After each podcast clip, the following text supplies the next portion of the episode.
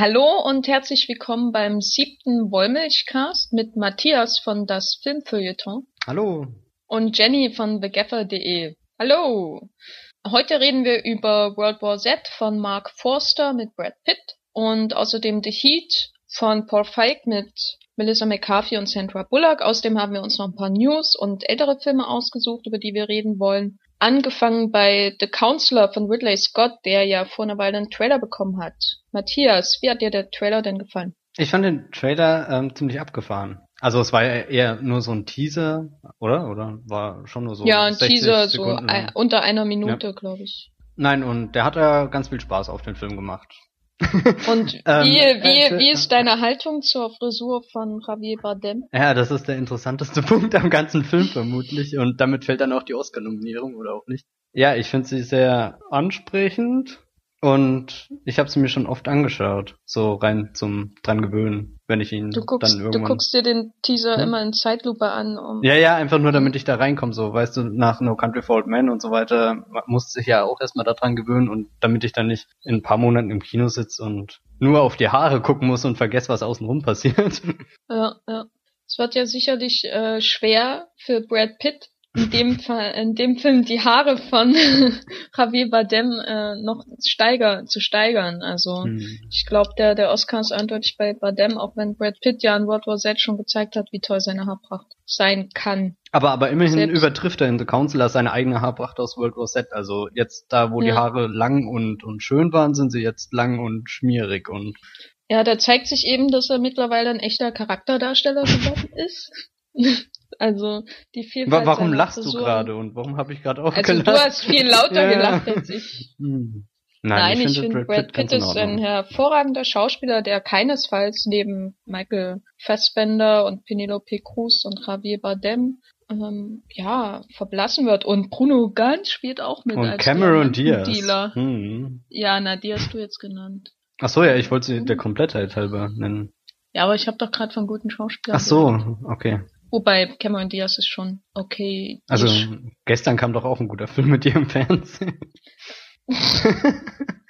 hm. Ich weiß nicht, wovon du redest. Ja, ich habe auch nicht geschaut. Ich habe ja keinen Fernsehen. Nein, nein, ich auch nicht. Also ich habe auch nicht den nebenher laufen lassen ohne Ton, um nur bei ausgewählten Szenen an, hinzuschauen. Ich glaube, unsere Zuhörer wissen gar nicht, worum es geht, weil der Film ja technisch gesehen, wenn der Podcast veröffentlicht wird, nicht gestern. Aber das ist jetzt das interaktive Ratespiel. Ihr könnt dann später auch sicherlich was gewinnen, wenn ihr bis zum ja. Ende durchhaltet.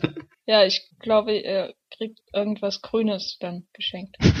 Wie dem auch sei, äh, Counselor basiert ja auf einer, äh, dem ersten ist das eigentlich das erste Drehbuch von Cormac McCarthy? Auf jeden Fall ist es basiert diesmal anders als No Country for Old Men nicht auf einem Roman von Cormac McCarthy. Der, der erste war ja der, äh, hat er nicht auch The Road geschrieben? Ja, das ist ja auch ein Roman.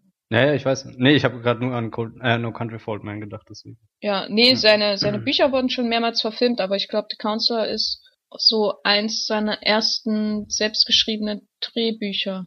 Ja. Also basiert nicht auf mhm. einem Roman. Und freust du dich jetzt darauf, dass Ridley Scott, der jetzt nicht unbedingt für die tiefen Themen bekannt ist, sondern eher für äh, schöne Äußerlichkeiten, äh, eine Geschichte von Comic McCarthy verfilmt? Ja, eigentlich freue ich mich da schon. Ich meine, es ist Ridley Scott und so miserabel finde ich seine Filme gar nicht. Ich finde sie sogar teilweise Nein, das habe ich ja nicht gesagt, aber. Also ich meine, äh. er, er ist ja sogar fast immer am besten, wenn er mit äh, vielen kreativen Köpfen und Geistern zusammenarbeitet. Wie Damon Lindelof. Ja, zum Beispiel in Prometheus war ja ein überragender Science-Fiction-Film des vergangenen Jahres. Ja, auf jeden Fall. Und ich denke, da kann The Council auf, also vielleicht nicht ganz so toll wie Prometheus werden, aber es ist ja eine ganz andere Liga. Das ist ja auch was, was ich an Ridley Scott sehr mag, dass er sich ähm, selten auf ein Genre jetzt festlegt, sondern eher auf seinen, seine visuellen Spielereien und so. Aber ansonsten immer gern mal die Themen wechselt und doch, da bin ich ganz gespannt, was dabei rauskommt. Ja, ich hoffe nur, es wird nicht so aufgeblasener Kram wie ähm, Body of Lies zum Beispiel. Also er, er hat ja schon sehr viel Thriller-Erfahrung gesammelt und hm. die letzten, die er so gedreht hat, auch American Gangster, äh, haben mich jetzt eher nicht überzeugt. Wobei ich fand American Gangster war wieder ähm, doch sehr, doch der, der, den mochte ich echt sehr. Während Body of Lies kann ich nachvollziehen, dass das nicht sein bester Film ist. Ja, es liegt auch am am äh, Gesichtshaar des Hauptdarstellers. Wobei, Anyway. also hier Russell Crowe. mhm. der Ähm, aber leider nicht gesungen hat. Ja, schade eigentlich. Das, oh Ja. mein, mein Gott, wie gut jeder Film Ja. sein könnte, wenn Russell Crowe singen würde. Ich finde es auch schade, dass Ridley Scott keine Filme mehr mit Russell Crowe dreht. Also nachdem er irgendwie gefühlte 50 mit ihm gemacht hat. Ja, aber es sind gar nicht Aber so ne. viele, gell? Also, ähm, ich habe mir Naja, es sind schon einige. Ja, aber Also ich der dachte immer, es Gladiator. sind schon mehr irgendwie. Naja. Ja. Anyway, ähm, The Counselor startet in Deutschland am 28. November. Dann wissen wir mehr, ob Ridley Scott die Qualität von Prometheus auch auf der echten Welt in der Jetztzeit aufrechterhalten kann. Und was mit den Haaren von Javier Bardem auf sich hat. Und dann ein paar Monate später wissen wir auch, ob äh, Javi dafür einen Oscar bekommt. Ich hoffe doch. Einfach so. Gut. Und er dankt dann dem äh, Haargel in der äh, Acceptance Speech. Gut. Ähm, als zweites haben wir uns den finalen Trailer von Pacific Rim ausgesucht, was unter anderem daran liegt, dass wir am Montag Pacific Rim gucken können. also wir, wir wollen hier mit eigentlich nur unserer Vorfreude äh, Freude Ausdruck gewähren. Ja. Weil, Ja. oh mein Gott, es kommt Pacific Rim, der vielleicht coolste Blockbuster des Jahres. Kann man schon so sagen, oder? Ja. ich würde das vielleicht einfach wegstreichen. Nachdem Ach so, ja. das jetzt in den letzten Wochen kam, ich sag mal seit Fast and Furious 6, äh, hat mich eigentlich kein Blockbuster mehr irgendwie überzeugt. Also so von den richtig großen, monstermäßig teuren Blockbustern. Und für mich ist Pacific Rim jetzt eigentlich die letzte Hoffnung, dass die Sommersaison noch irgendwie gerettet wird. Also ich fand die ja nicht alle so ganz enttäuschend. Man of Steel war ja ganz in Ordnung. Und aber so einen direkten Vergleich zu Fast and Furious erwarte ich schon, dass Pacific Rim um einiges awesomer wird. Also selbst naja, wenn, das wird erstmal Mhm. schwer. Ja, aber ich nein, hier Außer es Monster versus Roboter wo- und und oh und Außer es gibt eine Szene, wo ein Kaiju und ein Jäger irgendwie auf einer Autobahn fahren und dann springen sie aufeinander zu und gestehen sich ihre Liebe im Flug. Und dann wird's vielleicht ansatzweise so awesome wie Fast and Furious. Und 6. zwischendrin kommt dann eine Zwischenblende zu äh, Idris Elba, der staunend daneben steht. Ja, Idris Elba fehlt eigentlich noch in dem Fast and Furious Film. Ja, das ist So, eigentlich man noch. könnte ja auch einfach Paul Walker rauskicken. Und Idris Elba, er hat ja in Ghost Rider schon bewiesen, dass er Motorrad fahren kann. ja, und wie? das Ghost- hat sie gerade nicht so Ghost Rider gemacht. 2 war auch so. Hm. Oh. Äh, ja. Ah. Jedenfalls der finale Trailer von Pacific Rim legt ja doch sehr viel Gewicht im Gegensatz zu denen davor auf die Personen, die dargestellt werden von Idris Awesome Guy Elba, Charlie Hunnam aus Sons of Anarchy, Anarchy, Rinko Kikuchi aus Babel, Charlie Day als J.J. Abrams Willem Dafoe. und Ron Perlman. Und äh, ja, ich muss sagen, ich, ich, ich habe echt Angst, dass Pacific Rim wegen des Casts und wegen der Idee und weil es einfach Guillermo del Toro ist, ein Riesenflop wird. Äh, die Anzeichen du, du meinst jetzt aber einen nicht so finanziellen Flop, Ja, ja, keinen qualitativen, okay. Weil es gab ja neulich die Nachricht, dass er ähm, bei dem Tracking, also die Umfragen, die äh, im Vorfeld eine, des US-Staats von einem Film unter ganz normalen Menschen per Telefon gemacht werden. Also da wird dann so gefragt, ja, wie gef- äh, haben Sie schon mal davon gehört? Freuen Sie sich darauf und so weiter und so fort. Und beim Tracking von Pacific äh, liegt halt Pacific Rim weit hinter Grown Ups 2, der am selben Wochenende startet, also Kindsköpfe 2. Mhm. Und das liegt natürlich auch daran, dass, dass Grown-Ups mit Adam Sandler und so weitaus berühmtere Leute zu bieten hat, Und als dass die Welt Pacific Rim. ist. dass die Welt nicht gerecht ist und dass Grown-Ups eine Franch äh, mittlerweile ja ein Franchise ist, also eine bekannte Marke, die Leute kennen. Aber ich kann mir schon vorstellen, jetzt wo auch dieser Western, über den wir ja leider nicht reden dürfen, äh, in den USA daran ist zu floppen, äh, dass die die Blockbuster, die jetzt so spät anlaufen, irgendwie so bei einer, auf eine Ermüdung des Publikums treffen. Mhm. Also und das wäre doch sehr schade. Also jetzt ohne Pacific Rim zu se gesehen zu haben, sieht der Film einfach mal unglaublich gut Mega. aus und wesentlich vom Design und, und so schon viel interessanter als meinetwegen Transformers-Filme von Michael Bay. Wollte gerade sagen, wir, wir mussten drei Transformers-Filme ertragen, um endlich von Guillermo del Toro jetzt hier dafür belohnt zu werden. Ja. Ach, diese Nachttöne und diese Farben und die Tatsache, dass es in dem Film offenbar eine Szene gibt, in der ein Roboter mit einem riesigen Schiff, Schiffstanker Um sich durch wirft. Hongkong läuft und und und und und, und ich bin irgendwie gerade ganz am Ende. Nein, doch, das muss mega groß werden. Auf jeden Fall. Ja, aber wir werden auf jeden Fall drüber podcasten. Und wir werden auch podcasten über den Western, über den wir nicht reden dürfen. Dann, wenn wir drüber reden dürfen. Ja. Vielleicht sollte man bei, bei, bei Pacific Rim, habe ich gerade eben drüber nachgedacht, das ist ja so der einzige große Blockbuster in seiner Liga, der wirklich dieses Jahr startet und keine Franchise-Bindung hat. Und das wäre ja verdammt ärgerlich, wenn er einfach deswegen floppen würde. Ich, ja, das wäre auf jeden Fall ein Armutszeugnis für die Zuschauer, die dann ja. alle mit Grown-Ups 4, 5 und 6 bestraft werden müssen für den Rest ihres Lebens. Und das Schlimmste ist, sie freuen sich darüber. Ja. Hm. Gut, aber wir haben ja noch einen anderen, viel aktuelleren äh, äh Blockbuster, den wir tatsächlich gesehen haben, tatsächlich. über den wir reden können. Und zwar wäre das unser erster Hauptfilm im siebten Wollmilchcast, über den wir reden. Nämlich? Und zwar World War Z von Mark Forster.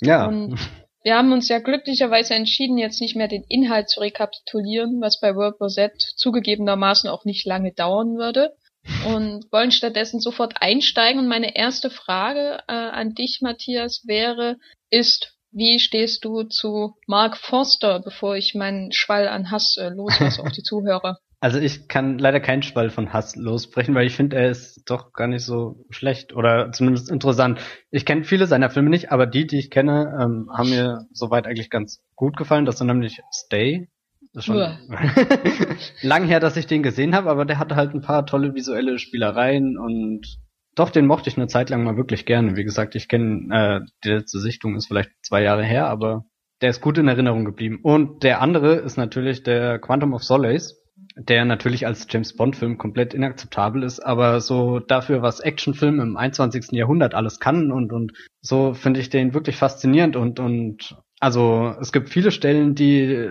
wirklich überragend sind, angefangen bei der Opernszene und ich finde sogar schon den Einstieg, ähm, wo die Kamera am Anfang über den See schwebt und oder oder gleitet oder schießt sogar und und dann in die Reifen rein von dem Auto und du siehst nur, wie geschaltet wird und und aufs Gas gedrückt wird, gebremst wird, gedriftet wird und es wirbelt überall Staub herum. Also da hat er schon ein unglaubliches Gespür für die äh, Inszenierung von Action-Szenen. Deswegen hatte ich mich auch ein bisschen auf World War Z gefreut, eigentlich sogar ein bisschen bisschen arg.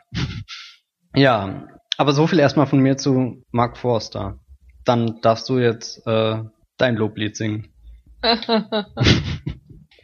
also, um jetzt mal ähm, Waterboy mit Adam Sandler zu zitieren, ich denke, dass Mark Forster das Werkzeug des Teufels ist. Nein, aber fast zumindest. Ähm, also ich habe sehr leider leider in meinem Leben sehr viele Filme von Mark Foster gesehen, abgesehen von Monsters Ball und seinen ersten zwei Indie-Filmen, die ich jetzt leider verpasst habe und auch niemals in meinem ganzen Leben nachholen werde. Äh, habe ich äh, Finding Neverland, Stay, Stranger Than Fiction, The Kite Runner, Quantum of Solace gesehen, den Machine Gun Preacher nicht, obwohl er natürlich den besten Titel. Wollte gerade sagen, der, der sieht Zeiten so verheißungsvoll aus. Entweder wird das der grausamste Film der Welt oder tatsächlich. Ja, ich weiß. Ich nee, glaube eher ersteres. Ja. Nee, der ähm, sieht wirklich hab, ganz verdreht aus. Ja, der kam in Deutschland ja auch nur direct to DVD mhm. aus äh, völlig unerfindlichen Gründen. Das hat nichts mit der Qualität zu tun. Nein, nein, nein. Ich habe die alle gesehen und äh, ich hasse Filme von Mark Forster. Ich hasse Finding Neverland wegen seines süßlichen, seines süßlichen Erfindungsreichtums. Und das ist das eigentlich, das ist eigentlich, was ich am schlimmsten finde an Mark Forster, weil er ist ja nun mal, das muss ich ja zugeben, äh, kein, sage ich mal, unglaublich langweiliger Regisseur. Er versucht ja immer irgendwie ähm, zu, äh, zu äh, protzen mit seinen Fähigkeiten. Also in Finding Neverland etwa mit diesen äh, Szenen auf der Bühne, wo dann das Wasser so echt wird und es alles so aussieht, als würde es wirklich passieren, aber immer noch extrem verfremdet ist. Was so eine und Szene in Stay, gibt's?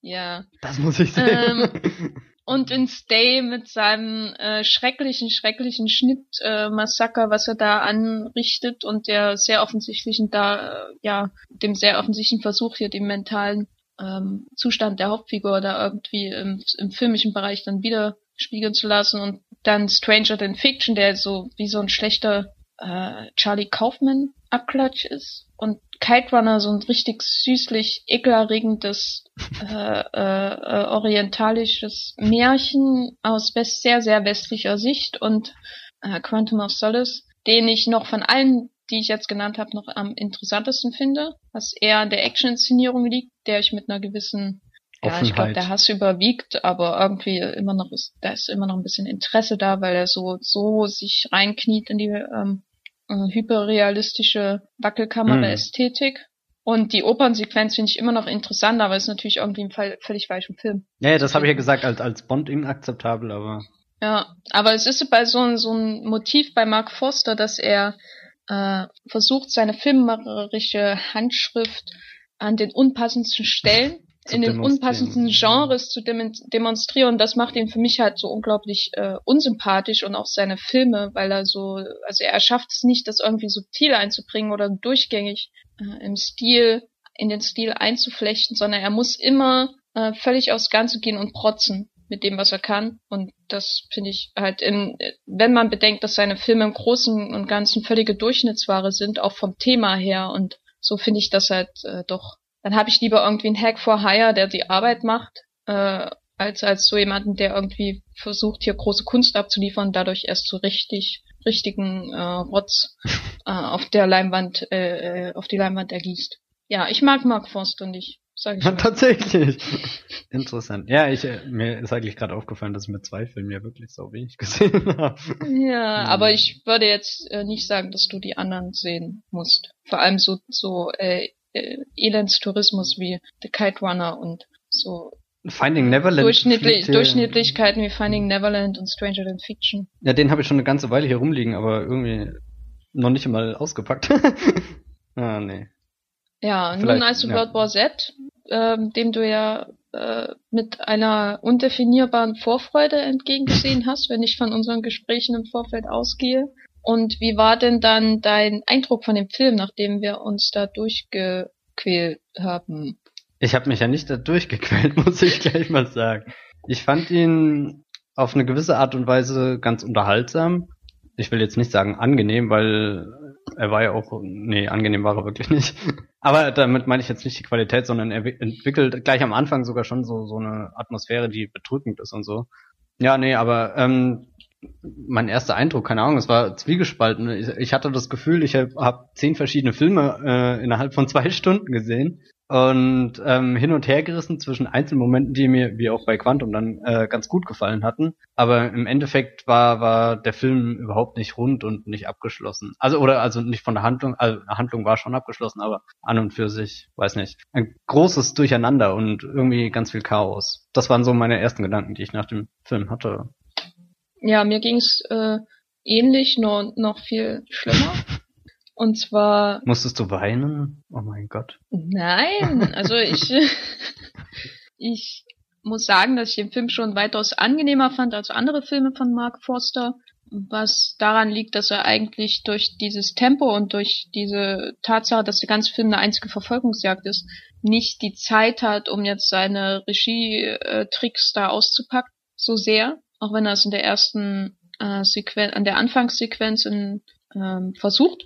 Mhm. Ich muss aber auch sagen, dass ich doch dann recht froh war, als äh, das Ende, also dieser finale dritte Akt, über den wir dann ja noch äh, im Detail reden können, kam, weil da dann irgendwie dieser Film hervorlugte, den ich doch lieber gesehen hätte als alles, was davor kam. Und insgesamt ergibt sich durch diesen Bruch dann am Ende aber für mich kein, ich kann nicht mal von einem Gesamteindruck reden, weil es sind irgendwie zwei verschiedene ja, Filme, die da kamen. Ganz schwer. Und äh, keiner von beiden ist vollends befriedigend, erst recht, weil das richtige Ende des Films dann äh, ja auch so richtig ähm, schlecht und süß, äh, also also ja, vielleicht ganz, Achtung ganz Spoiler an dieser Stelle schon, gell?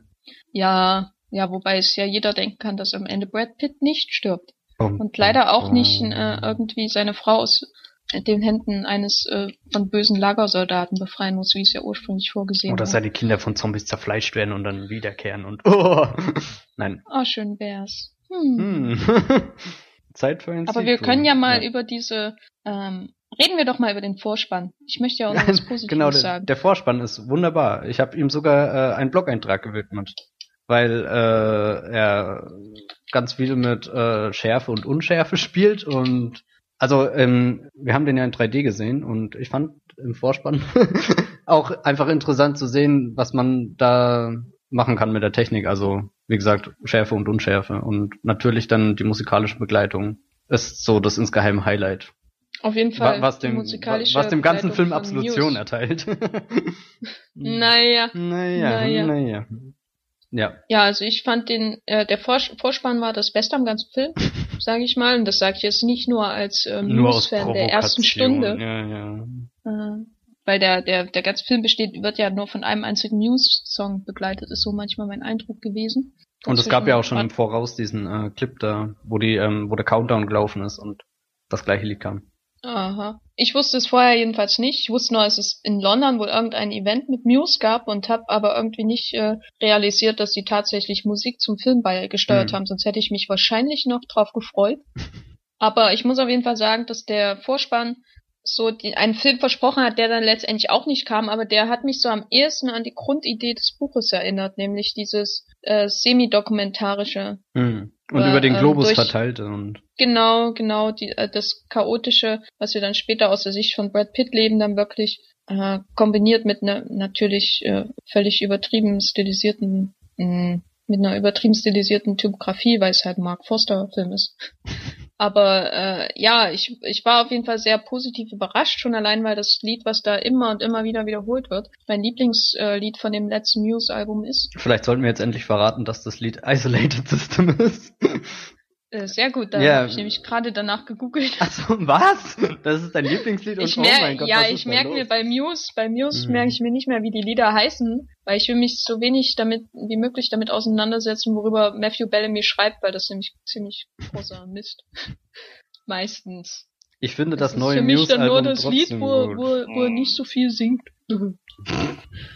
äh, jedenfalls, äh, es war ist mein, mein Lieblingslied von The Second Law. Und das wird dann im Film über immer und immer wieder wiederholt. Und äh, ach ja, und dann ist der Vorspann jedenfalls irgendwann vorbei. Und der und Film geht dann- los. Dann geht der Film los und dann. Hm. Nee, Aber dann kommt ja ein Teil, der dir sehr gut gefallen Genau. hat, nämlich diese ähm, Eröffnungssequenz in den Straßen. War das New York? Ja, oder, keine Ja. Ahnung. Philadelphia? Ich weiß das eigentlich nicht. Ich hätte jetzt instinktiv New York gesagt, aber ich glaube, die Stadt an und für sich ist ja nicht so wichtig. Es ist halt eine Ist amerikanische Philadelphia, Stadt sehe ich gerade. Okay, Philadelphia. Philadelphia. Hm. Was natürlich wieder ähm, super symbolisch ist wahrscheinlich. Aber darüber müssen wir ja jetzt nicht reden. Dir hat diese Sequenz ja sehr gut gefallen, ne? Und jetzt äh, erklär dich mal. Genau, Matthias. jetzt erkläre ich mich mal. Also am Anfang ähm, hatte ich mich direkt an den Trailer erinnert gefühlt, weil diese ersten zwei Minuten, wenn die Kinder ins Zimmer der Eltern kommen und sie am Küchentisch sitzen, waren ja fast eins zu eins in den Trailern und dachten mir, oh mein Gott, was für ein öder Einstieg.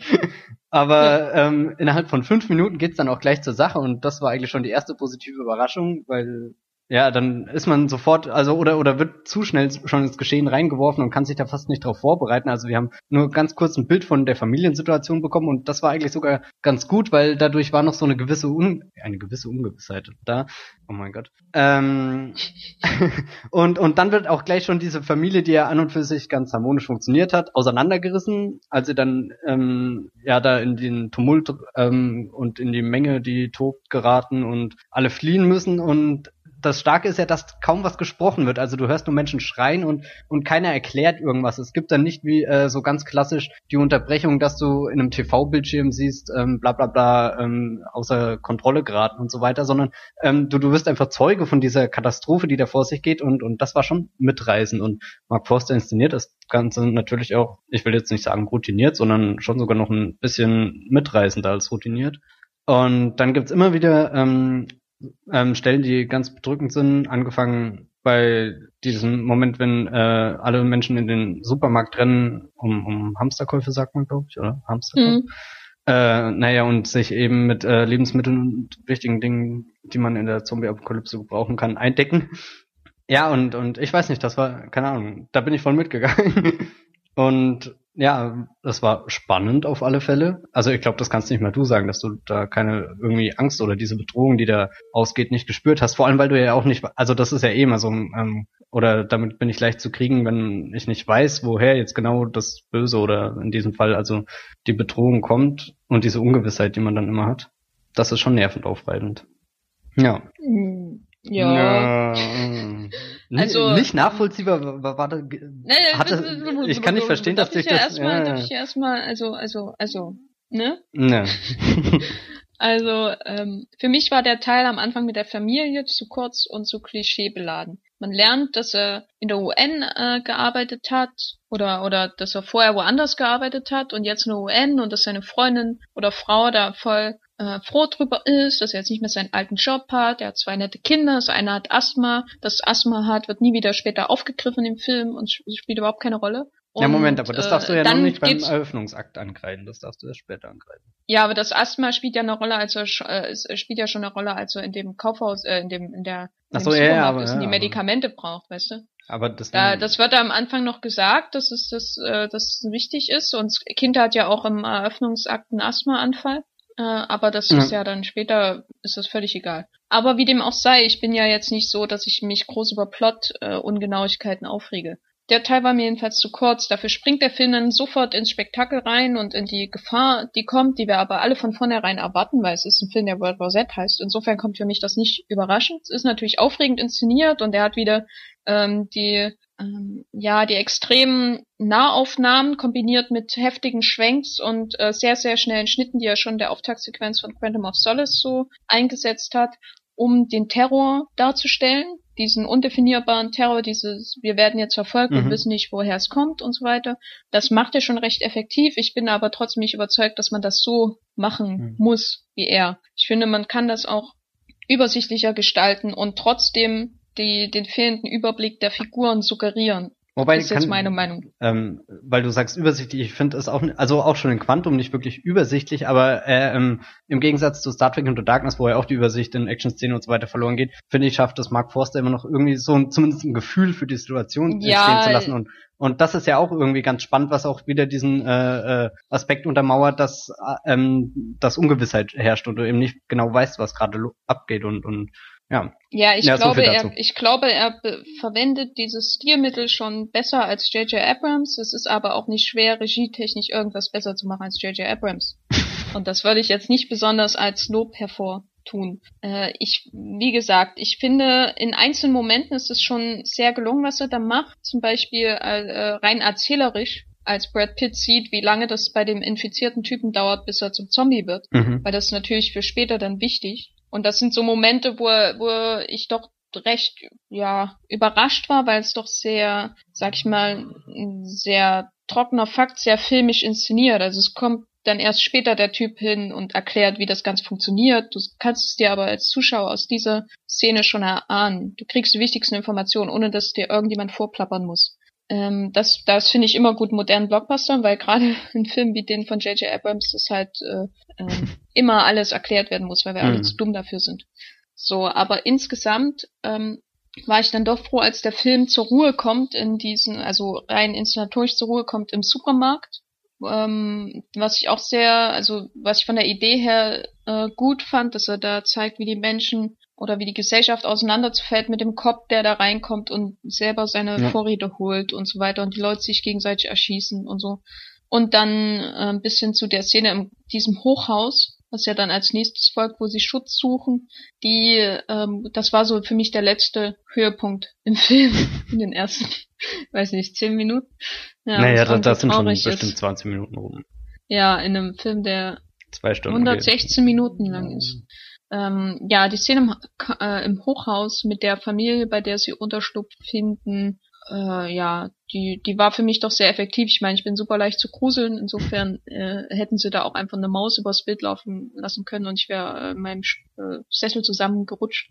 Aber ja, da hat er doch äh, bewiesen, dass er die den Spannung auf jeden Fall zu inszenieren weiß, gerade durch die klaustrophobische Umgebung und diese Nutzung von diesen ähm, wie sagt man, diese Leuchten, die sie da anzünden? Äh, diese Rettungsleuchten? Leuchten, die man die anzündet. Flares halt. Ja.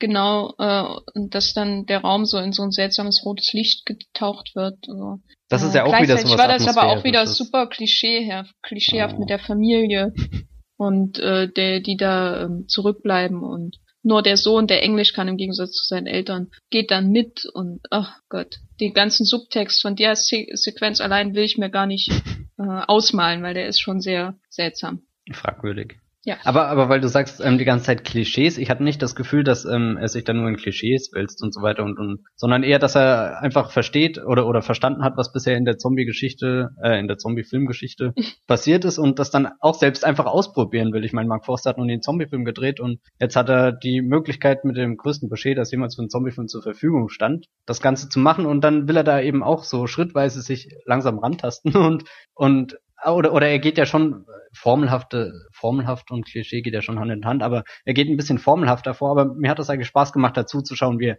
so die verschiedenen Stadien der Zombie-Apokalypse darstellt und, und abhakt und äh, eben auch gut inszeniert, ja. Gut. Ich weiß jetzt gar nicht, wie ich überleiten soll zu dem weiteren Zum Verlauf des Films, weil äh, nach dieser Hochhaussequenz passiert ja erstmal gar nichts. Ja, dann ähm, werden, man weiß nicht, was in der Stadt los ist, sondern die Familie wird auf diesen äh, äh Militär Tanker äh, Schiff, Kreuz, Flugzeugträger. Ja, Flug, ah, genau. Oh, danke schön. mein Gott. Ich habe gerade echt ewig auf dieses, auf dieses Boot. ja, und als die Familie dann auf dem Boot ankommt, ähm, ja, dann da, da kommt leider nicht, dann kommt leider nicht Titanic 2, ne? Muss man ja schon sagen. Hm. Was ich, also wollte gerade sagen, der, der, Film hätte noch viel schlimmer werden können. Ja, die hätten einfach mit dem Boot gegen einen riesigen äh, Berg aus toten Zombies im Meer prallen müssen und dann wäre das Boot untergegangen. Der Rest des Films hätte daraus bestanden, dass Brad Pitt aufpassen muss, dass seine Haare nicht nass werden. oh. Und dann, Alter, dann hätte ich 10 von 10 gegeben. Mhm. Aber das kam leider nicht. Und, Stattdessen, und er hätte auf der auf so einer Holzplanke schwimmen müssen mit seiner Frau und beide hätten überlebt. Nee, nee, er hätte sie ins Wasser runtergelassen, weil er seine Haare richten muss. mit beiden Händen. Hm, was James so Cameron dazu sagen würde. Ja, ja. Auf jeden Fall geht der Film dann weiter und das äh, kleine Familiendrama entfaltet sich mit äh, der Frau, die natürlich nicht will, dass ihr äh, Mann diesen alten Job übernimmt wieder und hinaus in die Welt zieht und dann hockt sie halt für den Rest des Films in diesem Boot und wartet auf seinen Anruf und ruft natürlich nur in den falschen Momenten bei ihm an, weil er unfähig ist, sein Satellitentelefon irgendwie auf Stumm zu schalten oder auf Vibrationsalarm oder was weiß ich, weil wir leben ja nicht im 21. Jahrhundert. Naja, aber hier, das ist ein sehr realistisches Bild. Selbst in der Zombie-Apokalypse kann man nicht davon ausgehen, dass es selbstverständlich ist, dass Menschen mit unseren technischen Gerätschaften umgehen können. Ja, dass sie ein Gehirn haben, weil das wird ja eh allen weggefressen. Mm, ja. Genau, und auf jeden Fall endet das damit, dass äh, Gary Lane, wie Brad Pitts Figur heißt, sich wieder äh, hinausmacht in die Welt, um seiner Frau den Platz auf diesem Boot zu sichern. Und dabei als erstes auf einem Militärstützpunkt der Amerikaner in Südkorea landet, in dem für mich die schönste Einstellung des ganzen Films, die aber auch wieder typisch Mark Foster ist. Nämlich äh, das Fahrrad? Ist. Nämlich, nein, das Fahrrad nicht, auch wenn ich immer für Fahrräder und äh, BMX-Räder ins, insbesondere in Filmen bin, sondern die Szene, wo er diese Zelle begutachtet, in der diese Zombies Ach so, ja, mhm. verbrannt sind. Wo, wo ähm, auch so der, der, der, der Dunst und so steht und genau. Nebel und, und die ganzen Staub- oder und Hautpartikel. Der, der 3D-Effekt auch relativ gut wirkte. Mhm. Glaube ich, so, also das, ist das einzige Mal im ganzen Film, wo ich wirklich einen Eindruck von 3D hatte. So. Ja, aber leider ist da wird dann James Badge Dale umgebracht und damit hat der Film meine Sympathien wieder Verspielt. verloren. Ah, okay. Weil der wird nämlich auch in diesem Western über den wir nicht reden dürfen, umgebracht und irgendwie ist er jetzt nur noch der, der, der, neue Liam Neeson. Aber möchtest du irgendwas zu der Flugplatzsequenz äh, sagen? Weil die kann ja eigentlich nur abstinken gegen die andere große Flugplatzsequenz, äh, die wir dieses Jahr schon gesehen haben. Ja, also so cool war sie auf keinen Fall, selbst wenn Menschen mit Fahrrädern rumgefahren sind. Ich weiß nicht, das war fast, ich, äh, nee. Also das war auch einer der Teile, die mich dann eher nicht so gefangen hatten. Auch war mir viel zu dunkel alles und oh Gott, wie banal sich das gerade anhört, aber es war einfach. Ja, es war, also mir hatte die Szene besser gefallen, wenn sie am Tag gespielt hätte und nicht in der Nacht. Nee, es ist dann schon so ein Moment, wo ich mir im Kino denke, oh Mann, jetzt bitte wieder Szenariowechsel oder so. Aber das ist ja auch aber, ganz gut, weil das passiert ja dann ziemlich schnell. Aber dafür hat, das, bevor wir zu Jerusalem kommen, hm, ja. dafür hat äh, David Morse mitgespielt in der größten Rolle seiner Karriere. Bis ohne jetzt. Zähne. Gut. als freaky, als freaky äh, äh, Kunde, der die Exposition äh, daher nuschelt ohne Zähne. David Morse. Sehr verlässlicher Charakterdarsteller. Egal ob äh, äh, mit vorhandenem Gebiss oder ohne. Ja, auf jeden Fall danach kommt Jerusalem und sag doch mal was zu Jerusalem. Ähm, der, der erste Eindruck war ja ziemlich cool, weil das ist einfach eine Wahnsinnskulisse, finde ich. Also angefangen bei den optischen Spielereien, die Mark Forster da ja wieder äh, mit reinbringt, bis hin zu der, äh, naja, ähm, wie, wie weit sollen wir spoilern?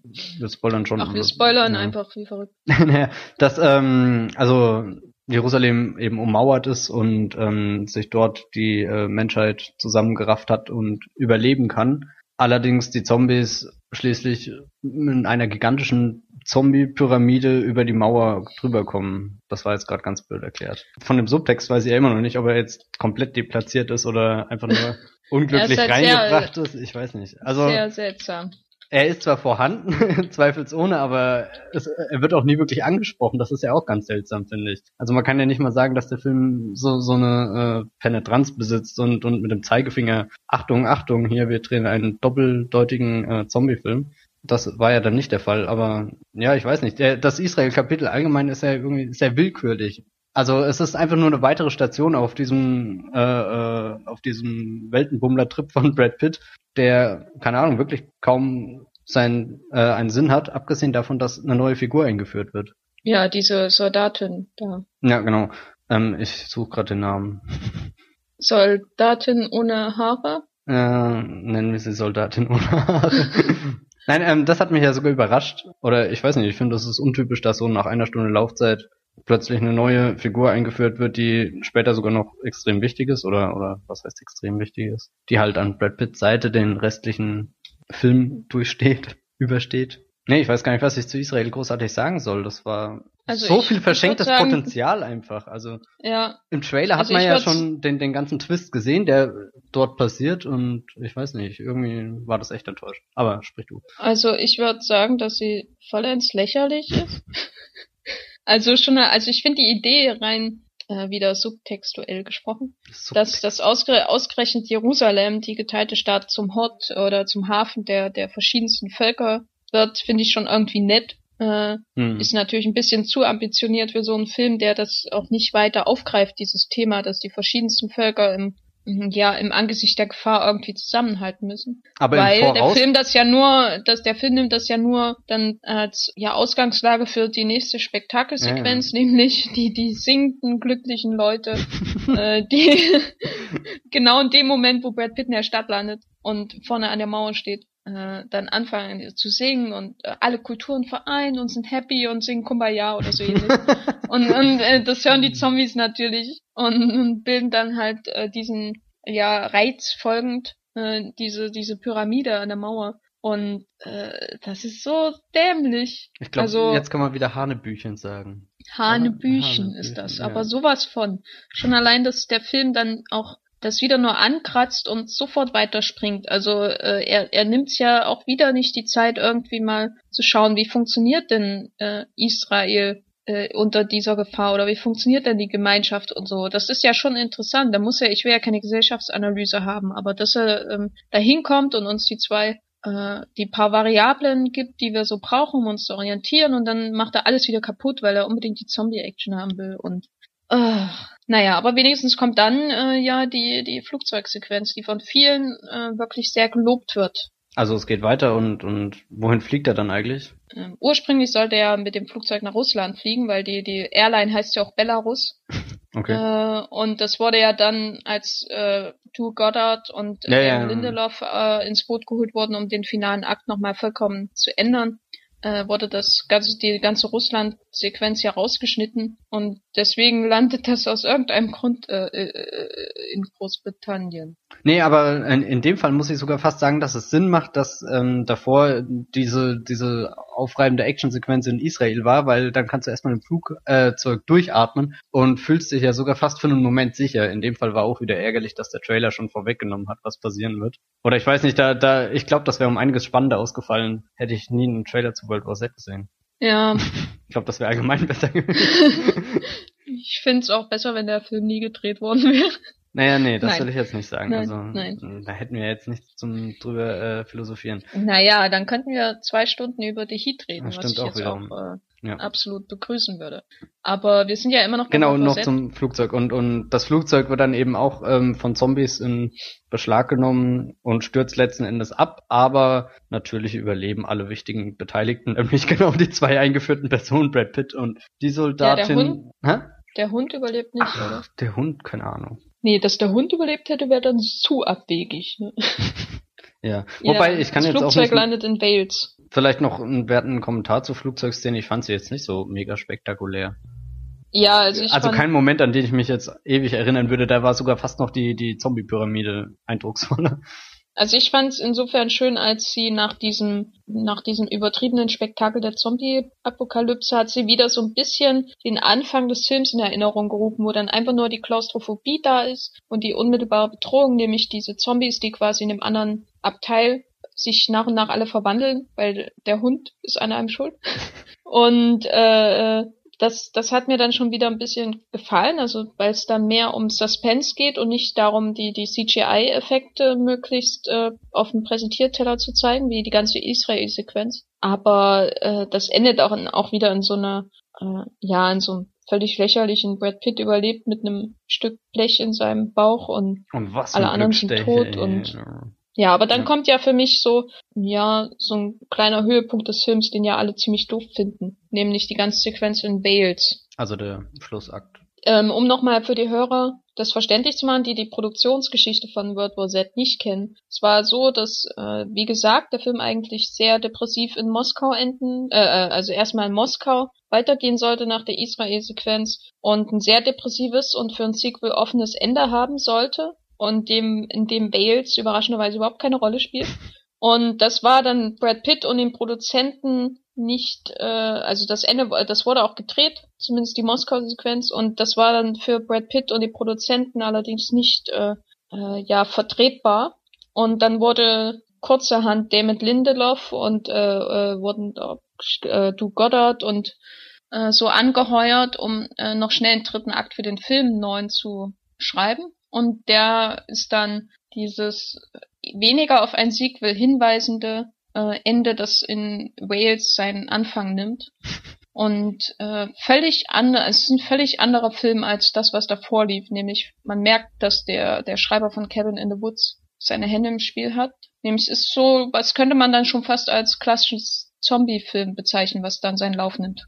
Anstelle der, der absolut ausufernden Eskal Eskalation in Moskau, wo vermutlich extrem viel Blut geflossen wäre und ich weiß nicht, das ist eigentlich auch ein reizvoller Gedanke, das zu sehen, aber stattdessen ist das Ende dann fast schon klein, wie es jetzt ist. Also es ist sehr behutsam auch irgendwo und, und auf ganz eng, engem Raum, also nur noch in dieser ähm, Station sich abspielend und ähm, dann schlägt ja die Handlung schon wieder einen neuen Weg ein und Brad Pitt findet mehr oder weniger gewollt dann einen Weg, wie sich der Mensch gegen äh, äh, die die Pandemie schützen kann. Also den wichtigsten Fakt hast du ja noch gar nicht Ach genannt. so, ja.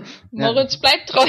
Natürlich. Also ohne, also egal wer was gegen Lindelof sagt, aber hier ohne ihn hätten wir nie Moritz bleibt treu an der Seite von Brad Pitt mit langen Haaren gesehen. Also Brad Ja. Pitt hat die lange Haare und ähm, bleibt treu, beäugt ihn so und denkt sich, hm, hm. Hm, diese Frisur würde ich Ja. mir auch gern irgendwo kaufen. Doch, das ist wirklich großartig, da musste ich schmunzeln. Ja. Also ich fand diesen Teil so als in sich sinnigsten und gelungensten, empfand ihn als in sich sinnigsten und gelungensten Teil des ganzen Films. So von allen Akten äh, war das für mich der, den ich am liebsten über 90 Minuten ausgebreitet gesehen hätte. Nämlich gerade diese Idee, dass die Zombies da, sobald sie kein Futter mehr haben, so völlig äh, verloren äh, rumstehen und äh, irgendwie, es war ja fast schon irgendwie traurig, denen da zuzuschauen, wie sie da stehen und man hat sich gewünscht, dass irgendjemand von den Menschen äh, ein Geräusch macht, damit sie endlich wieder was zu tun bekommen. und es war auch äh, endlich mal ein, Moment, wo es wirklich äh, nur um das reinste, reine Spannungs äh, das, um die reine Spannung geht. Also ich weiß auch nicht, ich bin mir nicht sicher, ob Mark Forster den Teil inszeniert hat, weil der ist sehr ruhig, äh, mit vielen statischen Einstellungen, wenig Wackelkamera äh, und sehr übersichtlich gemacht. Vielleicht hat den Mark Forster auch gedreht und er ist einfach da vielseitig genug dafür. Auf jeden Fall ist ein völlig anderer Film. Und bis zu dem Moment, wo Brad Pitt dann in einem völlig übertriebenen Star-Akt äh, die Lösung für alle Probleme der Menschheit findet. Und ein Schild in die Kamera hängt. Oh. Genau. Gott. Ich hätte ähm, gern, also ich hätte gern einen Film gesehen, wo ich an so einer Stelle wirklich hätte weinen müssen, aber davon ist ja World War Z doch irgendwie ganz weit entfernt. Nee, es war dann, also das muss man dem Ende dann wieder vorwerfen, dass es zu, sich alles viel zu einfach macht. Ja. Also ähm, da wünsche ich mir dann, hätte ich mir dann schon lieber das offene Ende ge gewünscht, das äh, vielleicht nicht ganz so düster ausfallen muss, wie es im ursprünglichen Entwurf der Fall war. Aber dieses, ich, ich finde jetzt die Lösung für die ganze Zombie-Epidemie, das ist so ein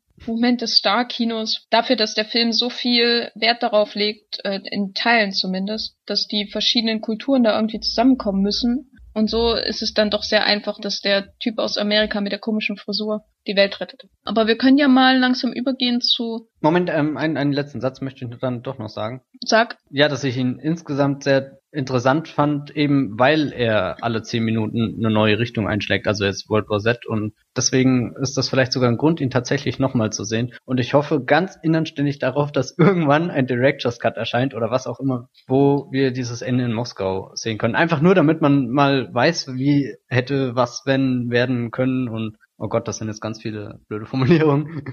Aber nein, ich, ich ähm, bin da echt neugierig. Und, und der Gedanke macht mich einfach verrückt, dass da Unmengen an Geld verschossen wurden und womöglich eines der geilsten Finale der Welt, egal ob das jetzt im Film stimmig gewesen wäre oder nicht, gedreht wurde und wir es einfach nie zu Gesicht bekommen. Aber also ich glaube nicht, äh, dass der da Mark Foster Regie geführt hat, überhaupt die Chance hat, geil zu sein. Äh, wie auch immer, aber ich weiß nicht, ich ähm, in meinem Kopf entstehen da gerade wunderbare Bilder, die ich gerne mal sehen würde. Ja, von einem anderen Regisseur, gern. ja, Christopher Äh. Nolan habe ich gehört. Was?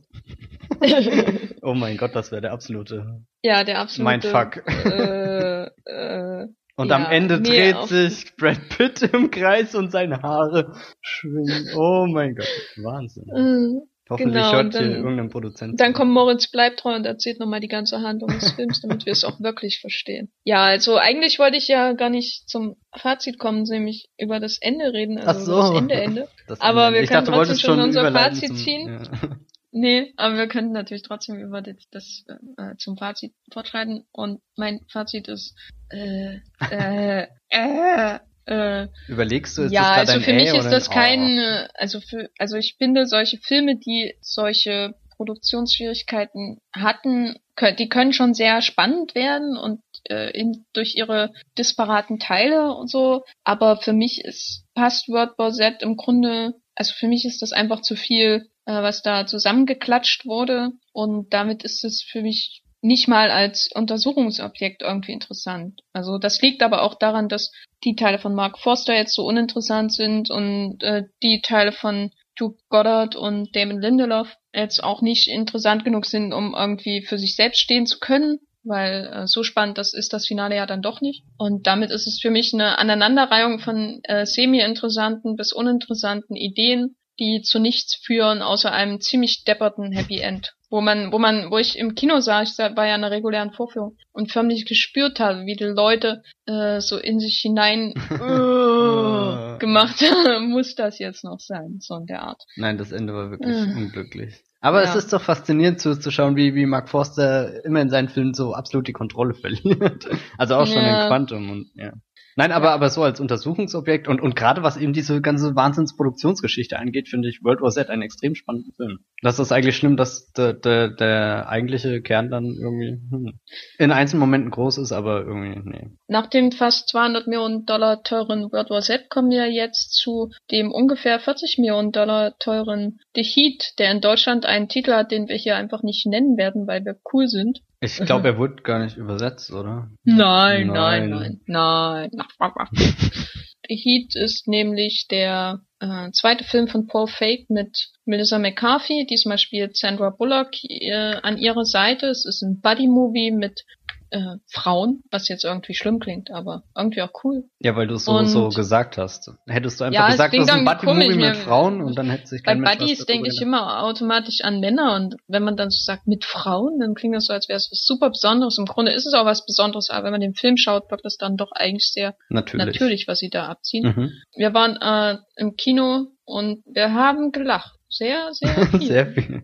Das muss man vielleicht sagen, das ist schon mal das Wichtigste, was der Film erfüllt, nämlich über seine komplette Laufzeit, die auch sogar überraschend lang ist. Ich glaube auch fast um die zwei Stunden, oder? Ich wünschte, ich könnte dir das jetzt aus. Okay, ähm, Moment. Ähm, naja, aber ich. Äh, 117, 117, 117 Minuten ja. ist ja lang. Genau, ich bin am Anfang so von 90 vielleicht ausgegangen, halt so eine Standardlaufzeit hm. für Komödien, aber die zwei Stunden hat man auch überhaupt nicht gespürt. Also der Film ist so ähm, straff an, an Gags und, und, und Running Gags und, und hat allgemein eine hohe Gagdichte.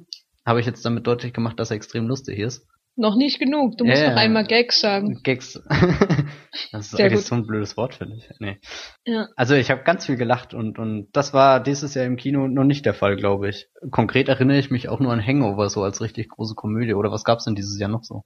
Ich weiß nicht, ich gucke mir eigentlich keine Komödie im Kino an. Das ist, das ist ja das nächste, dass Komödien generell es schwer haben, aber dass dann sowas wie The Heat wirklich in mehreren Punkten überzeugt und im Vergleich zu Hangover ist The Heat fast ein Meisterwerk. Auf jeden Fall ist The Heat, äh, wie gesagt, von Paul Fake, der hat vorher Bridesmaids gemacht und sich natürlich auf ewig einen Platz im Comedy Olymp gesichert, weil er viele mindestens sieben Folgen von Arrested Development inszeniert hat, außerdem gedreht hat für Nurse Jackie und The Office und Mad Men und und und. Und The Heat ist nun der Nachfolger von Bridesmaids. Hast du Bridesmaids gesehen? Ja. Wie würdest du die beiden so, wenn du die vergleichst? Gefällt dir einer besser oder schlechter oder bist du irgendwie überrascht, wie The Heat ausgefallen ist? Instinktiv würde ich jetzt The Heat als den besseren nennen, weil er einfach frischer ist. Bridesmaid ist jetzt schon wieder ein paar Monate her.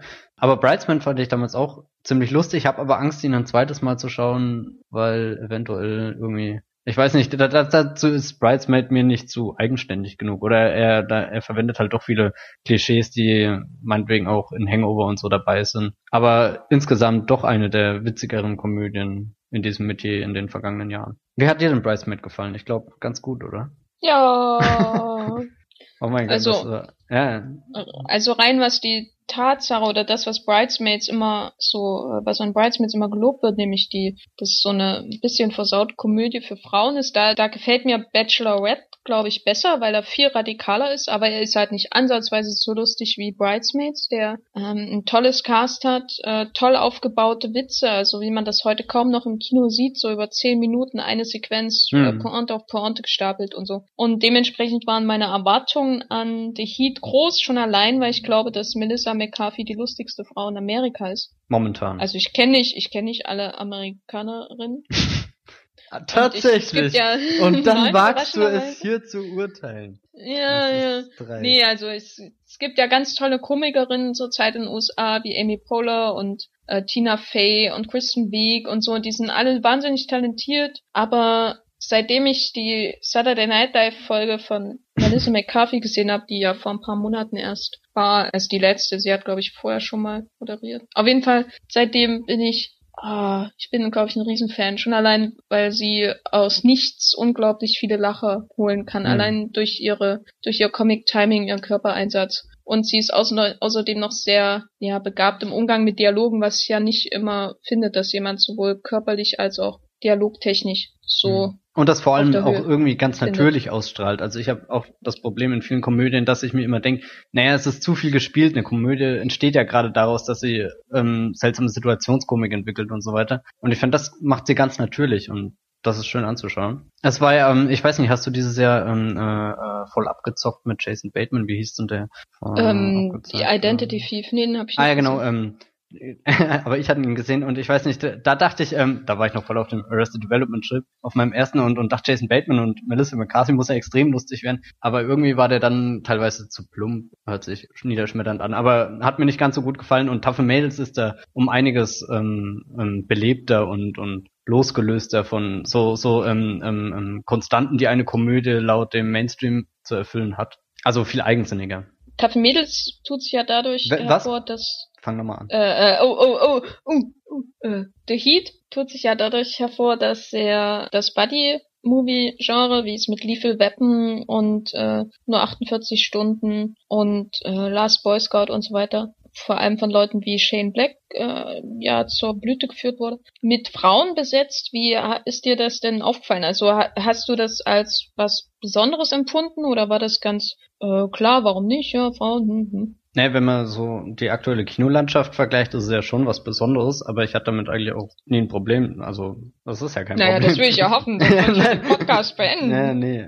Nein, ich fand das echt in Ordnung. Allerdings muss ich auch gestehen, dass ich am Anfang, also das erste Poster zu diesem Film kam und das sah so unglaublich grässlich aus. Und dann auch ja, noch der deutsche Poster. Titel. Also irgendwie ist bei dem Film so viel falsch gelaufen, was das Schlimmste der Welt erwarten lässt. Aber in Wahrheit, ähm, also so richtig ähm, neugierig wurde ich, als ich dann das Mondo-Poster da gesehen hatte. Wo, Mit der Katze. Ja, und, und das sah einfach extrem cool aus und weiß nicht, und, und so wurde dann der Film letzten Endes auch. Das hat mir eigentlich gefallen. Also, dass er, ich weiß nicht, ich hatte auch Trailer ganz rudimentär nur verfolgt, wenn ich überhaupt einen ganz gesehen habe. Hm. Und wie fandst du die Chemie zwischen Sandra Bullock und Melissa McCarthy? Ja, so die hat mir sogar Team? ausgezeichnet gefallen, weil ich muss ja gestehen, ich bin nicht der größte Sandra Bullock-Fan.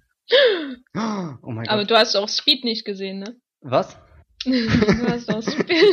Soll ich nochmal aussprechen? Ähm, ich habe Selbst ist die Braut mit Sandra Bullock und Rain Reynolds gesehen und das ist einer der schlimmsten Filme der Welt gewesen. Dann hast du aber noch nie einen Film mit Sandra Bullock gesehen. Hast du äh, äh, Miss Undercover gesehen? Leider auch, aber der hat mir auch so gar nicht gefallen. Oh, aber der, das ist schon sehr lange her, da möchte ich eigentlich auch nicht mehr so viel Garantie drauf geben. Das ist wirklich schon zu Zeiten, als ich noch regelmäßig Fernsehen geschaut habe, gewesen, irgendwann auf Pro7 oder so wahrscheinlich. Ich bin eben kein großer Sandra Bullock-Fan, das darf ich auch sein. Aber ja, ja, umso erfreulicher ist es ja, dass, ähm, dass sie mir in ähm, ähm, The Heat ganz gut gefallen hat. Wie hat dir das denn gefallen, das Zusammenspiel von den beiden Damen? Also ich fand's toll. Nein, also äh, es ist immer schwer über Komik zu ja. reden, so, also und Witze nachzuerzählen. Deswegen mache ich das jetzt einfach mal nicht und sage einfach, es war saulustig. Und das, was mir am meisten gefallen hat, ist, wie der Film mit den Klischees gespielt hat. Also rein storytechnisch ist er natürlich so ganz klassische äh, Buddy-Movie-Kost. Mhm mit dem, auch mit den Bösewichten, die da ist halt ein Drogenkartell und so weiter ja. und so fort. Das hat man alles schon 5000 Mal gesehen. Aber ähm, das Klischee also der Film muss, der Film ist sich, sich ja schon bewusst, dass er was Besonderes macht, weil er die Frauen in den Rollen hat mhm. und nicht Männer.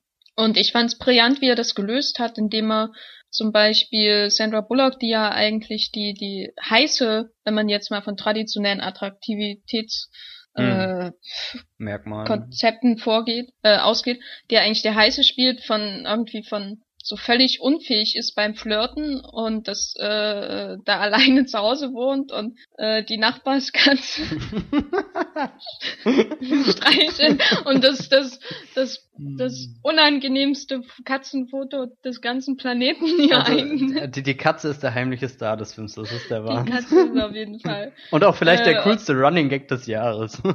ja, und, und sie aber eigentlich die ist, die alle Regeln be äh, beachtet, die auch nicht so au ausfällig ist und so und trotzdem alle Menschen entfremdet. Äh, und Melissa McCarthy, die ja eigentlich auch Riesenprobleme mit ihrer Familie hat, aber eher aus anderen Gründen, ist die, die die ganze Zeit irgendwie One-Night-Stands äh, äh, hat, die sie zufällig trifft in irgendwelchen Kneipen und dann wieder versucht äh, loszuwerden, hm. äh, weil die alle irgendwie eine, eine Beziehung haben wollen oder so äh, was ja auch ein typisches Buddy-Movie-Klischee ist, dass einer von beiden immer so ein bisschen der der Familienmensch ist, Nein. während der andere ähm, der der Frauenheld ist, ist ja bei äh, Lieferwetten auch so. Und äh, das, ich weiß nicht, ich bin echt äh, begeistert, wie wir, wie sie das schaffen, mit diesen beiden Klischees zu spielen, ohne dass der ganze Film sich darum dreht, dass jetzt hier zwei Frauen sind und oh und oh und bah und wir sind revolutionär und das naja. versucht der Film ja gar nicht zu machen. Ich wollte gerade sagen, das, das ist ja das Schöne, dass einfach natürlich ist und und warum ja, auch nicht? Er, also. er, er, muss sich quasi nie rechtfertigen dafür, ja. dass er das macht. Und das war doch sehr schön. Also ich weiß Und nicht, auch halt erfrischend. Halt, und es ist halt einfach schön, mal zwei Frauen in der Rolle mhm. zu sehen. So. Gerade in diesem Sommer, wo die Frauenrollen ähm, doch eigentlich sehr äh, ja in Sachen Fortschritt doch eher rückläufig sind. Also wenn ich so an Iron Man 3 denke und Star Trek Into Darkness und auch in World War Z. Ja, das war schon und, Allerdings ja. muss ich sagen, ist mir neulich aufgefallen, dass der Wolverine drei weibliche Supportings hat. Also das ist schon Ja, viel. ja, na, das kann ja auch was werden. Ja. Ich habe deswegen deswegen ja auch Hoffnung auf ähm, Pacific Rim mit Rinko Kikuchi, die da die zweite mhm, ja. Jägersteuerin, Steuerfrau spielt neben Charlie Hunnam. Insofern, alle Hoffnung ist noch nicht verloren. Aber in, jedenfalls The Heat, gerade auch weil er so durchgängig so lustig ist, doch eine schöne Abwechslung in diesem doch sehr männerlastigen Blockbuster-Sommer. Als letztes wollte ich vielleicht noch sagen, dass ich es etwas schade fand, dass sie Taron Killam, der auch von Saturday Night Live stammt, äh, äh, so als Bösewicht so ein bisschen ja, der ist irgendwie, der hat irgendwie keine Konturen als Bösewicht, aber er steht die meiste Zeit neben einem Albino und das war schon irgendwie wieder cool. Ich habe mir zwischendrin fast gewünscht, dass Kristen Wiig die Rolle von Sandra Bullock gespielt hätte. Das wäre sicherlich auch ganz okay gewesen. Ja, aber dann wäre dieser ganze Meta-Aspekt mhm. mit der Romcom Queen ja, das verloren gegangen. Vielleicht auch weg gewesen. Und dann wäre, ich wäre, Kristen Wiig hat immer so eine Tendenz, ähm, obwohl ich sie großartig finde, gerade auch in Arrested Development, Tendenz sehr, also mimisch zu entgleisen und zu übertriebene Charaktere zu spielen. Das hat sie im Saturday Night Live immer gemacht. Und da hätte ich dann Angst gekriegt, dass sie darstellerisch dann zu viel macht. Mhm, ich glaube, okay. sie ist mit so kleineren Rollen, die weniger stark definiert sind, dann besser bedient. Naja. Aber Marlon Wayans spielt mit, der bekannt ist aus Scary Movie 1 bis 5000. Ja, und Michael ah. Rappaport und ach, überhaupt der auch ich fand's auch schön, dass die diese dieser Boston Aspekt so eine wichtige Rolle in dem Film spielt und Ich muss manchmal voll an The Wire denken. also jetzt zwar keine Ahnung warum, aber irgendwie hat sich das gut ja. angefühlt. ist zwar Baltimore, aber egal. Ich muss Ja, ja nein, aber trotzdem so, so von von dieser äh, keine Ahnung, Atmosphäre einfach manchmal ja. Nein, das macht gar keinen Sinn, aber trotzdem. ich versuche das jetzt ja. nicht weiter zu rechtfertigen, aber. Ich, ich hatte ja noch gehofft, dass sie, als sie da in der Kneipe sind, dass dann äh, Leonardo DiCaprio aus The Departed auch mit an der Theke sitzt und äh, ein Cranberry-Saft Cranberry bestellt. Bestellt und Melissa McCarthy ihn zusammenschlägt. Und fragt, hast du deine Tage? Oh mein Gott. Das wäre echt Meta gewesen und das wäre, hm, das hätte den Film wirklich zum Meisterwerk gemacht. Ja, aber mm. er war schon hm. auf jeden Fall sehr gut. Ja. Und das ist eigentlich auch schon mein Fazit. Äh, lustiger werden die Filme dieses Sommers, glaube ich nicht. Ich glaube, das kann man wirklich so stehen lassen. Und ich werde mir auf alle Fälle nochmal anschauen. Also, hallo?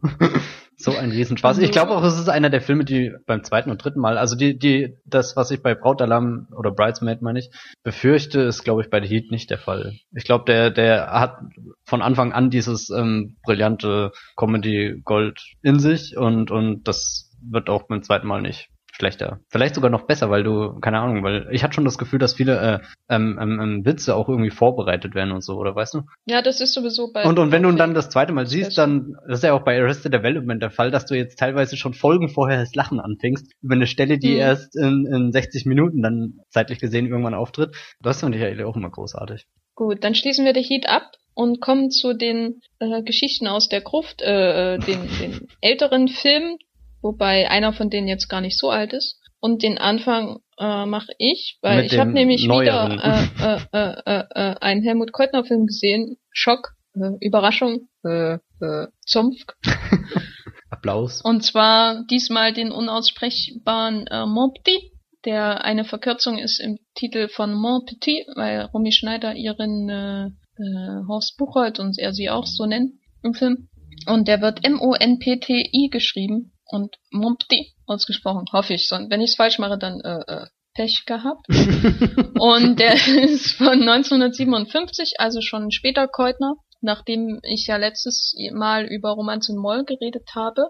Und wie gesagt, Rumi Schneider und Thorst Buchholz spielen die Hauptrollen. Ja, wie der Titel schon andeutet, spielt Montpetit in äh, Paris. Und mhm. das ist auch das Schöne an dem Film, denn er spielt nicht so sehr in Studios, sondern äh, wirkt zumindest so, als wäre viel draußen gedreht worden, also an echten Schauplätzen mhm. und wirkt deswegen auch ungeheuer modern. Das ist schon sehr seltsam. Darauf komme ich aber gleich noch zu sprechen. Und die, die Rahmung des Films, und das ist auch sehr modern äh, und auch irgendwie seltsam und äh, unerwartet und ja, strange, äh, mhm. ist, äh, bildet nämlich Helmut Keutner selbst, der halt in Paris in einem Café, glaube ich, sitzt, also im Film der Regisseur, ja. und den Erzähler gibt und am Anfang äh, solche, äh, am Anfang, das ist ja auch noch seltsam, es hat mich teilweise wirklich an postmoderne Filme erinnert und der Film ist von 57.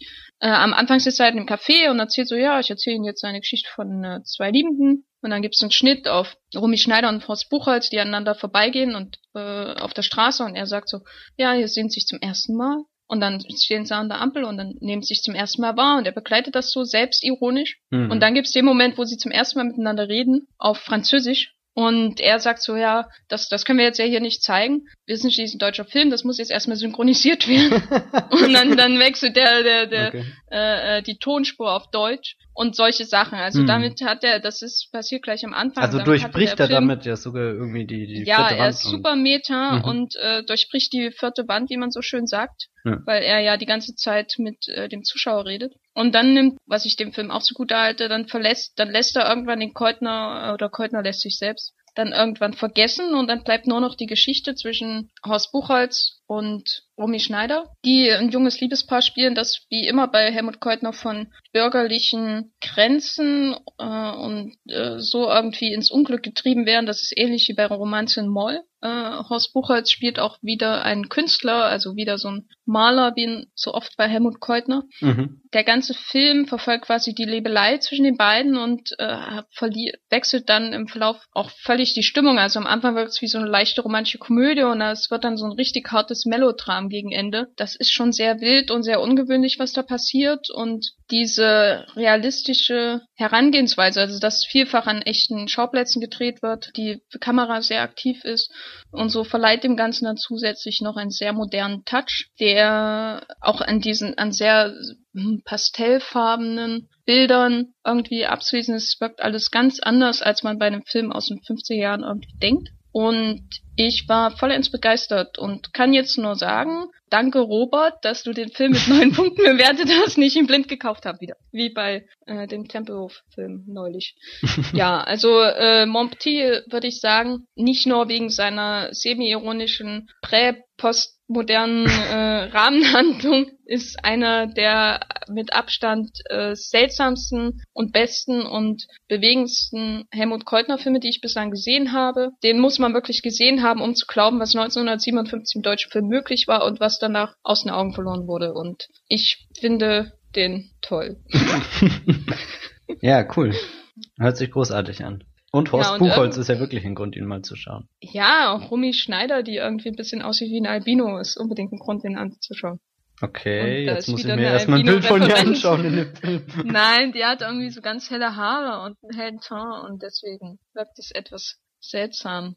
Aber ja, schaut ihn euch an, es sind noch ganz, ganz äh, äh, außergewöhnlich strange Traumsequenzen drin. Ach, ich, ich bin immer wieder schockiert, dass der Film von 1957 ist und aus Deutschland. Und aber du hast ja auch einen Film gesehen. Ja, ich habe ne? einen äh, ziemlich alten Film jetzt schon gesehen. Ich muss ja, nein, ich komme mir immer seltsam vor. Die Menschen denken ja irgendwie, ich gucke keine Filme vor 2000.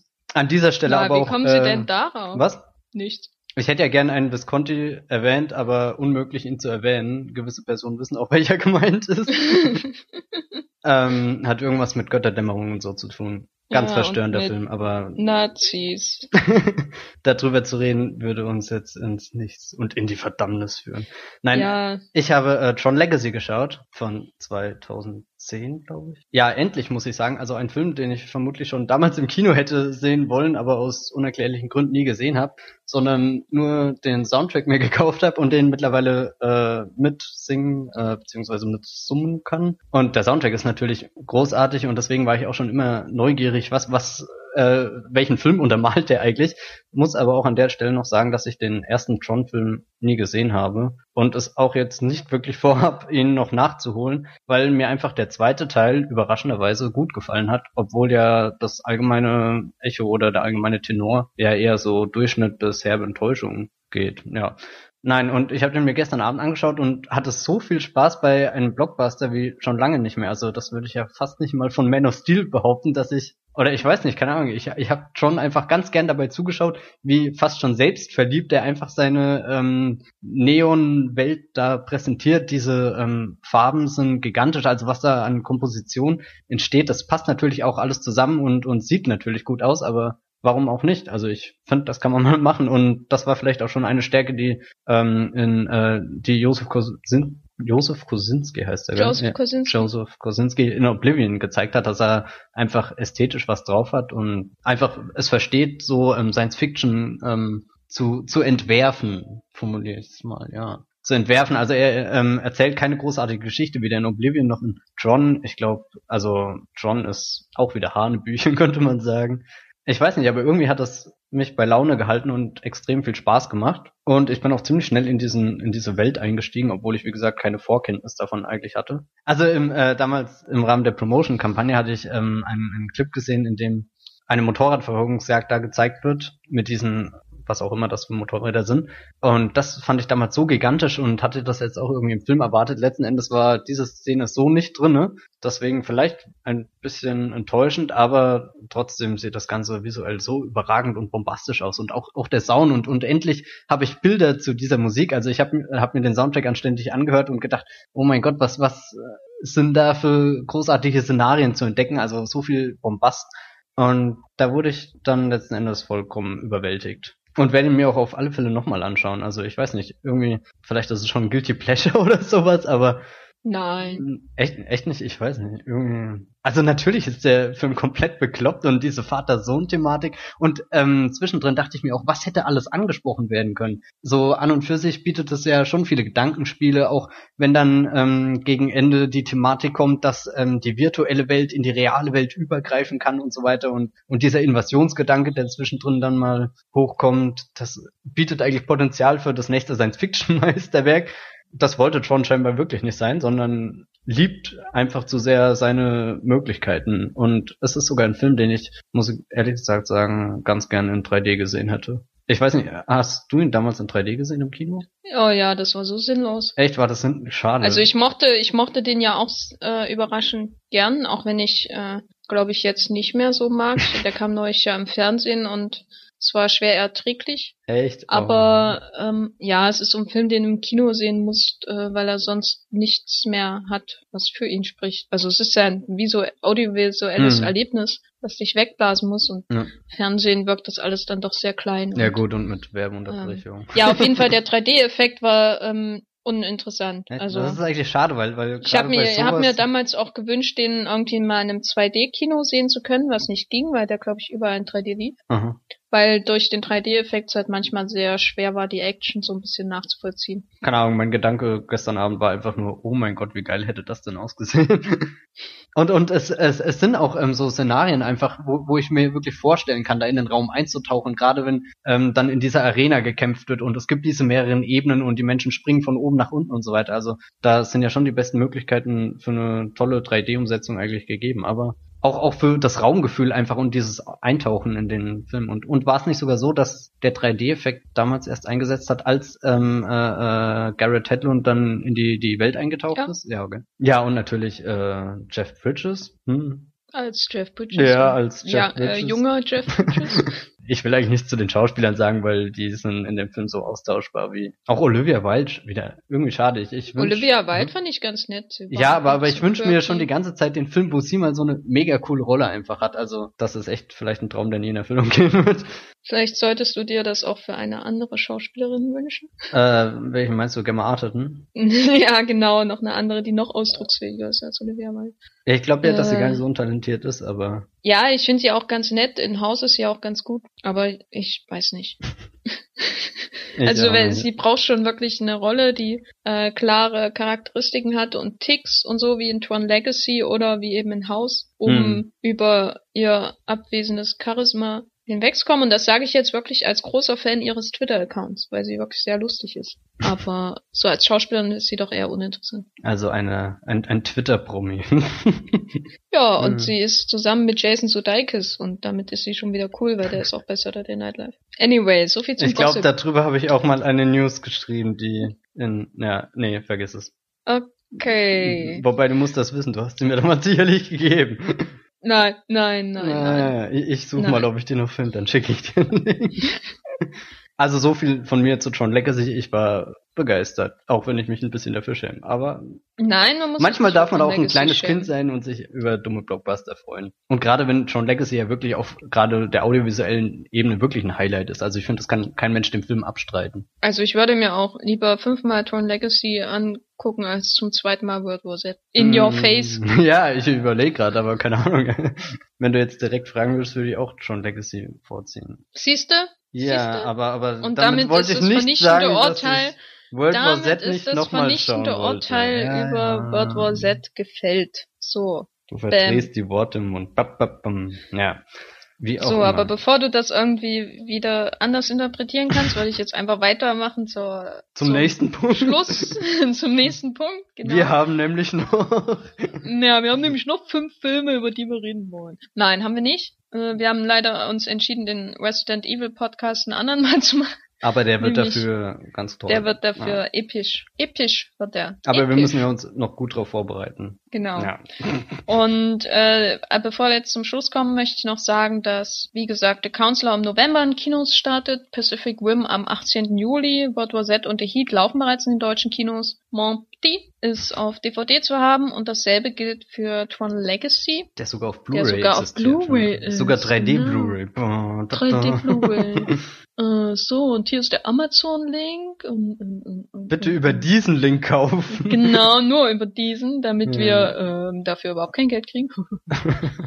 ja, die könnt ihr also alle nachholen, wenn ihr sie noch nicht gesehen habt. Abseits unserer Blogs könnt ihr uns, wie gesagt, oder wie schon so häufig dezent am Ende von unserem Podcast angemerkt, bei Twitter folgen. Und zwar Matthias, wie heißt du bei Twitter? Ich heiße Bibelbrooks mit 3E. Mit drei E. Ja, mit 3E. Das mit ist- drei E. Mhm, mit ganzen 3 E's. Warte, warte, Moment. Mit drei E. Ich habe nochmal nachgezählt, aber tatsächlich, es sind 3's. Ja, 3 E's. Okay, gut. Mir könnt ihr äh, auch bei Twitter folgen und zwar heiße ich dort Gefferlein mit einem G. Und äh, ansonsten, äh, wenn ihr uns nicht bei Twitter folgen wollt, weil ich würde es verstehen, äh, könnt ihr unseren Wollmilchcast Feed bei iTunes abonnieren oder so ganz normal in eurem Feedreader und dann wisst ihr auch, wann unsere nächste Folge kommt, nämlich irgendwann. Das wissen wir ja noch nicht mal. Äh, aber es wird, glaube ich, um einen äh, äh, einsamen Cowboy gehen. ja, oder Und um einen Film mit um- großen Monstern und Ja, und vielleicht auch Robotern. um beides. Und das Ja. wird dann alles Hm. so ein Widerspruch von Wüste und Wasser und hm. Ansonsten hören wir uns nämlich beim nächsten Wollmilchcast, dem achten Wollmilchcast, der dann kurz vor dem neunten und dem zehnten Wollmilchcast ist. Und damit äh, es wird, habe ich bewiesen, dass ich Mathe in der Schule hatte, auch wenn man es sonst nicht merkt. Ja, tschüss. Ciao.